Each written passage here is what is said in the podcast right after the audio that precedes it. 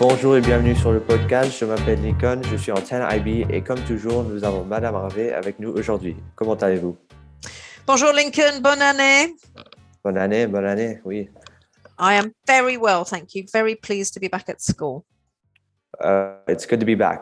Today, we also have a very special guest with us, a great guest to start off the new year. Uh, he is the head of school here at Lila, Mr. Meniska. Thank you for coming. Thank you for having me, Lincoln, and bonne année and happy new year to everyone in our Lila community. Yes, hopefully it's going to be a, a good year. Uh, you know, past two years hasn't been ha- haven't been the best, but hopefully it starts off strong and continues to to be strong. So, well, how's how's your day been so far? So far it's been a it's been a good day. Of course uh, every day is a different day and and we have uh, we're, we're living in real time yeah. in terms of the situation but uh, i'm really proud of how the team is managing everything. Perfect perfect. Sounds good. You know my day's been good too. So overall seems like a good day. So before we get into the questions about the year i just wanted to ask about how your winter break was. You know we just we just ended that. Uh, were you able to visit australia or did you stay in town no, you know, I was, Lincoln. Thank you for asking. I had a great winter break. I actually went home to Sydney for most of the break. I hadn't been home for two years, and it was an incredible opportunity. Uh, you know, we forget that how important real contact is. I know we've all learned to live life on Zoom, but uh, I hadn't seen my family and friends for two years, so it was uh, it was a, just a wonderful opportunity. Of course, like everything, I had to navigate uh, a bunch of things and testing, but um, it was a, it was a great trip, and um, uh, yeah, glad glad I got to uh, see some loved ones, uh, and I'm glad to be back. Perfect. Yeah, I'm glad to be back too. Overall, just good break. So, uh, and now let's just let's start off with the questions. So now that the first half of the school year is basically over with, what would you say were the highlights of the first half of the year, and uh, what do you look forward to in the next couple months? Well, you know, Lincoln, from where I sit, uh, the very first highlight for me is always safety and well-being of the community and safety and well-being of the community. Mm-hmm. So uh, I I know that um, like all communities, uh, we are not immune from COVID, and we have got some some students and some employees and some parents who have COVID. But I'm really pleased to say that almost two years into this pandemic, uh, we we have been uh, we have been in a good place, and uh, those who are uh, currently affected are not having a bad time of it. So our thoughts are with them because it's not fun when people do get it, but uh, for me, for almost two years now, uh, the main thing on my radar has been uh, the safety and well-being of our students and our faculty and staff. So, um, yeah, that would be, I think, the ongoing. I think a lot of a lot of heads of schools and school administrators are thinking in that space. Yeah, yeah, and I mean the schools handled it, uh, handled all the cases very well, and uh, even over the even during the midst of the pandemic, it was even during online, it was it was good so yeah, yeah, I congratulate you on being able to set that up and and do everything. So. Well, you know, we have a great team, and I would, would like to just really say kudos to the team, all my campus directors. We have a big group uh, called Houston, affectionately. Um, and our Houston group uh, is about 20 people, and we've been meeting weekly since the 13th of March 2020, uh, navigating this madness together. And so I'm, I'm very blessed to have such great people, and we're thinking responsibly at all times. And, uh, you know, we get to this point in the pandemic where we think we've turned a corner. Uh, and then suddenly we have a whole new wave of madness. So, yeah, uh, yeah. It, in reflecting on back to school, I mean, we came back to uh, from the summer just like the previous summer. We thought, great, we're coming back, uh, and then of course Delta hit, and that created, uh, you know, some new challenges for us, and of course now Omicron. But the fact that we've been been able to stay open uh, has been really important, I think, because what we hear from the four corners of the globe is that students are happiest and best when they're at school. So yeah. we, put, we, put, your health and safety first, of course, but just having uh, having you back at school, having you connecting with each other, um, it has been very important to us. I hope I hope you felt that as a student yourself, Lincoln. Yeah, yeah. The the connections uh, between everyone is it, it just helps. Uh, being able to learn, being able to just be with everyone is just such a good thing. It's just, it's so much better than just being on Zoom all day. So, Uh, um, and, so, what do you look forward to in the next couple months, or like until I guess summer break? Well, uh, um, you know, a, a, couple of things. I, I, just wanted to reflect in the first half of the year uh, hard to think that we're already halfway through the school year.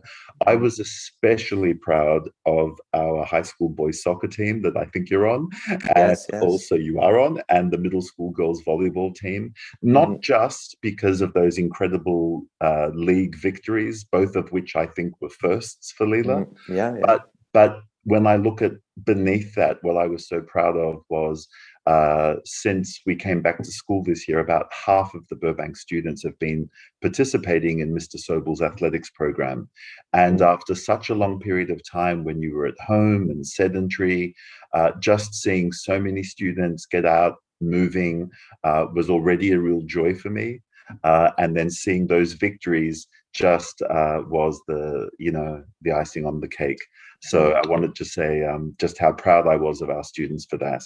Um, and you know, in the months ahead, uh, my um, obviously, you know, Omicron has has been a hit, but uh, you know, we we have to wait and see how it's going to shake out. Um, but keeping the community safe, keeping everyone engaged, uh, and making sure that learning can continue to happen. Uh, and not only uh, learning in terms of the curriculum, um, Lincoln, but I also think learning in terms of being a member of a community, social emotional learning, positive discipline, all of these other things that are very, very important uh, in, in, in terms of the education we're, we're providing. Yeah, yeah. And, and for me personally, uh, this, the being able to win the conference for soccer was my highlight of the of the first, I guess, half of the year uh, so far, and also just being able to come to school every week, uh, which is, is, surprisingly an interesting thing to say, but uh, I mean, in this in this day and age, it's it's something that is realistic. So. It's a great thing to say, Lincoln. It's a wonderful thing, and I'm glad you said it because it reminds us uh, of our humanity and it reminds us uh, of our need to connect with other people. And so, who would have ever thought that just uh, being grateful for being able to come to school I know, I know. Uh, would be so um, so on the lips of so many people? And yet, it's true. Uh, just uh, that long period of disconnection we all had. Uh, and then just getting back and, and, and seeing everyone and, and doing life together uh, of course, with with a whole lot of new uh, strategies and and constraints. Uh, but um, you know that might be the way things are going to be in the world for a while. But the ability to be in person, I think, is so so important. Yeah, and, and the ability to adapt is such a good quality, and I, I see that in the school. So I, have said it before, Lincoln, but I'm going to take this opportunity to say it again. Mm. Um, I know how trying the season has been for everyone uh, globally, but I really think for our student body, this is going to be an incredible, um, incredibly, incredibly defining set of experiences. Um, I think it would be remiss of me not to note that today is the 6th of January. Yeah. And we celebrate, well, we, we mark one year of the events at the Capitol in DC. Mm-hmm. Um, and and I, I, say that by way of saying uh, how I believe Lila students are going to be so well placed as critical thinkers, as bilingual students, to be future leaders in the world. Because not only uh, have has the school been able to provide a great education, um, and not only did our students continue to shine, uh, last year's seniors in particular, but what you are living through uh, is the stuff of incredibly potent, you know, leadership material for the future. And I really mm. believe that, you know, when I'm in my rocking chair, Lincoln, it'll be people like you that I'll be watching on on television, and and you will be referring to this period you've all lived through together. So, yeah, yeah. Uh, and you'll be much more uh, remarkable leaders uh, as a result. Yeah, and I appreciate that, and that's it's that's something that the school implements uh, into everyone. So. Um, and now let's let's switch over, like I guess, switch the subject a little bit. Let's uh, talk about the fundraising for this year. I've heard that the fundraising uh, has been pretty good so far. Uh, could you update us on the annual fund and how that is going? Yeah, um, it's my pleasure to do so. But before I give you the update, which is a very positive one, you know, um, fundraising really is a, a, really good barometer of school spirit.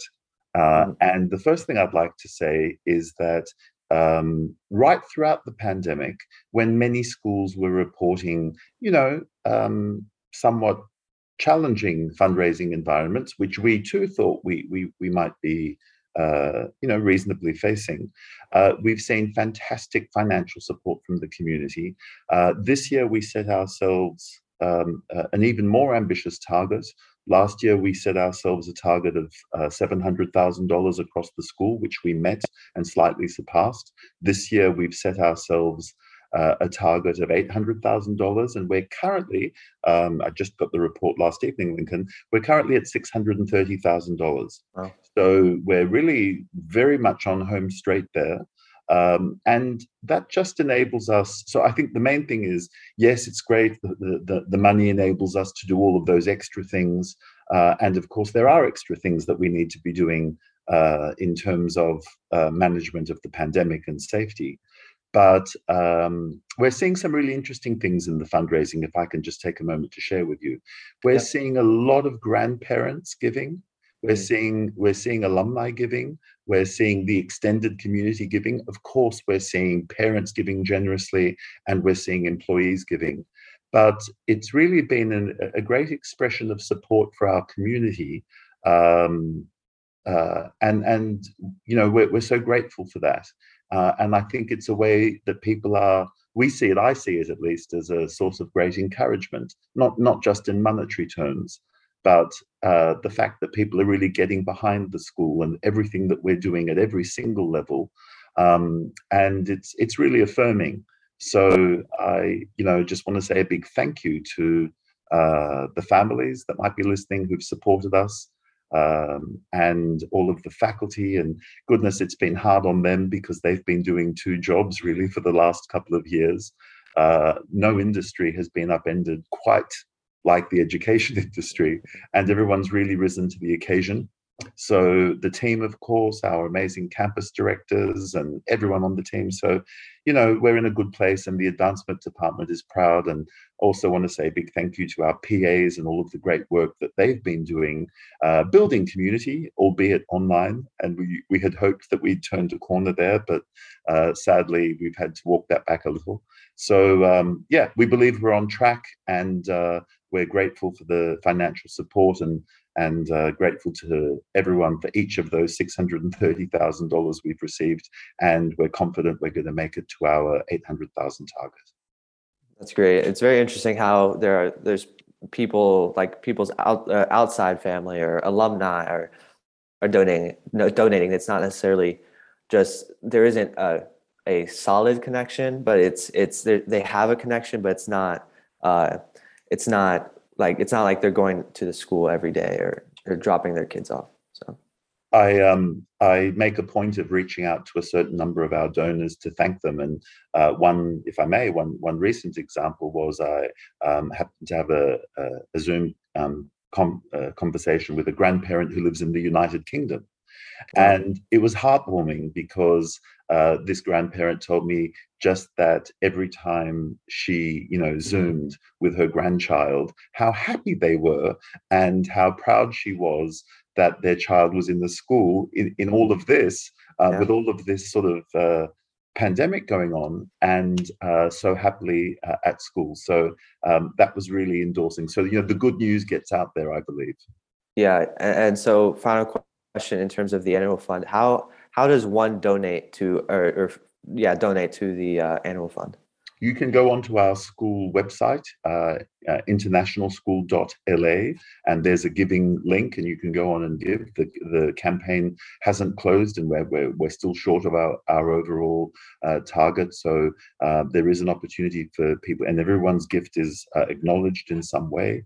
And you know uh, participation is really very much, um, I think, our philosophy. We understand that you know some people have been more harshly hit by COVID, while other people have come out of COVID financially uh, a lot better.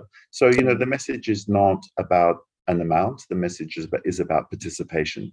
And uh, if everyone can participate, we'd be so grateful um, because that also has a knock on effect for the school in the sense that when we then go to outside organizations like foundations to support the school, one of the indicators they look for is how much the not not how much money we raise necessarily, but what proportion of our community gets behind our um, our advancement initiatives. So, yeah, yeah, and so uh, I mean, it's not necessarily necessarily a great subject, but overall, I would say that the uh, there's been a lot of noise in terms of the new COVID variant that is spreading. Uh, is there anything you'd like to talk about in that front and how the school is handling it? Yeah, um, uh, I think um, you know the uncertainty uh, continues to be uh, the hardest thing to manage, and we know that Omicron has really uh, given us a whole new chapter. But the, the thing I'd like to say is um, I'd really like to underscore a message of optimism and for a couple of reasons. The first reason is, uh, as I as I wrote in my uh, back to school uh, message to the community, we we do unfortunately and inevitably have a number of people who are uh, unwell who've tested positive. But the good news is that we've had no hospitalizations, uh, and it is inevitable that just in the course of living, um, many people, in fact, tested positive long before uh, school resumed. So this is the society we're in at the moment. Uh, but there's been a lot of support for those people. I'd like to say again a big thank you to the teachers, some of whom have been willing to go online to continue to teach, even though they tested positive during the break. That mm. that is a great testament to their professionalism. Um, I also think the fact that uh, you know, I want to remind everyone too that although there's a lot of panic and anxiety, which are completely understandable, we're in a very different place this time this year because so many more people are vaccinated. And I know there are different schools of thought on this, but the fact that the people who are vaccinated, sure, they they've got a bad flu, and but they're not getting into hospital, you know, they're not being hospitalized. So I'm ultimately optimistic and very, very grateful that um, as this um, pandemonium, you know, continues, our community continues to be robust equally. Uh, so I'm I'm I'm not happy, of course, uh, and I don't know what might be coming next. But uh, and I'm no scientist, uh, but I do believe that we will turn the corner, um, and it might be a longer game than we originally thought. But it's testing our perseverance and resilience. And um, as I say, uh, I'm optimistic about our long-term well-being and i think this will wa- wash through ultimately um, and um, we'll we'll we'll find the new normal that everyone's been talking about.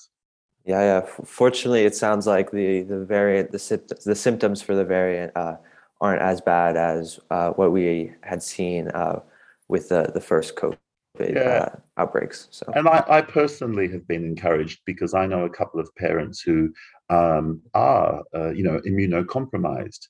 And when they tested positive, I was really concerned about them. But uh, they too have been spared, um, you know, the, the the ravages of hospitalization and really, you know, um, terrible. Um, so you know, um, still it's hard, and and my thoughts are with those people who are positive and our students.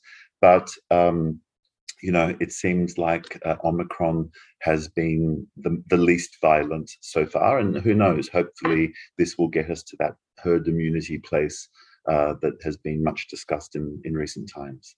Yes, yes. And Ms. Harvey, do you have any other questions?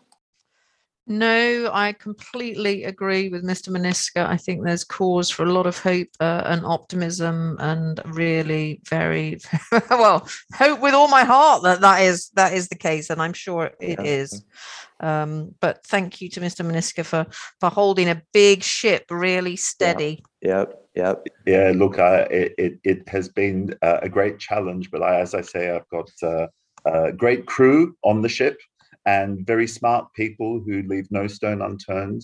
Uh, and, and beyond, I think, just, you know, beyond the critical thinking that I find in my team, just really good, decent people uh, that prioritize students, prioritize well-being, uh, and you know, on my, my, my final, I, I, guess, comment would be Lincoln.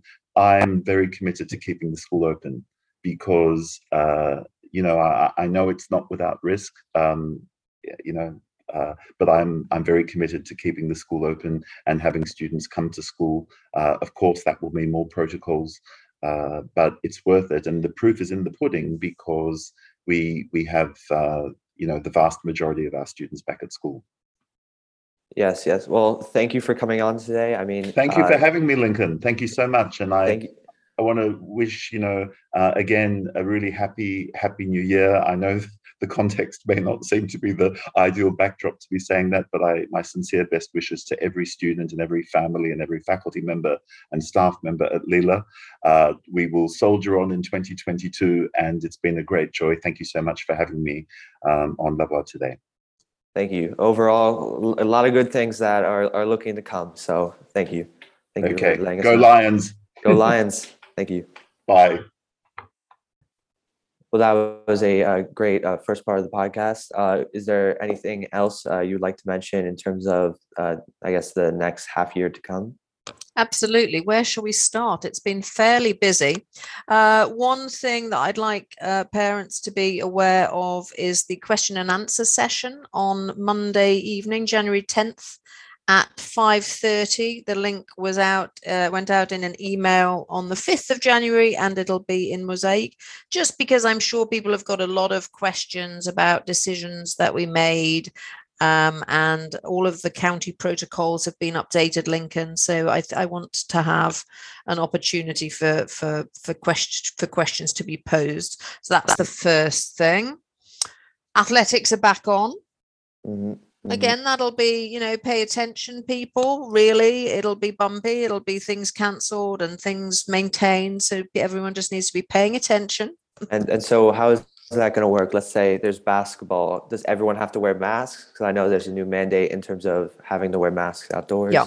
I believe so. So um, everyone, in fact, those came through today, those updated guidelines, but I believe that is the case. Uh, and I better study those for my Monday meeting, eh? Yeah, yeah. I better get on top of those. Then we have, we're approaching the end of the semester and the Conseil de classe, uh, class council schedule will be published soon, but parents should expect to receive uh, report cards towards the end of the month. So that first half of the year is coming to a close. Can't quite believe it, Lincoln, can you? Yeah, I know it went by very fast. So I believe the last day is January 21st. am That is correct. That is correct. Um, and then otherwise, yes, we've sort of scaled back on events. PA meeting is online next week. Uh, and we'll just, you know, weather out January and see where it takes us. All right, sounds good. Well, uh, thank you for coming on. A great podcast with Mr. Maniska today. Uh, and we'll see you next week. See you next week. Thanks, Lincoln. Thank you.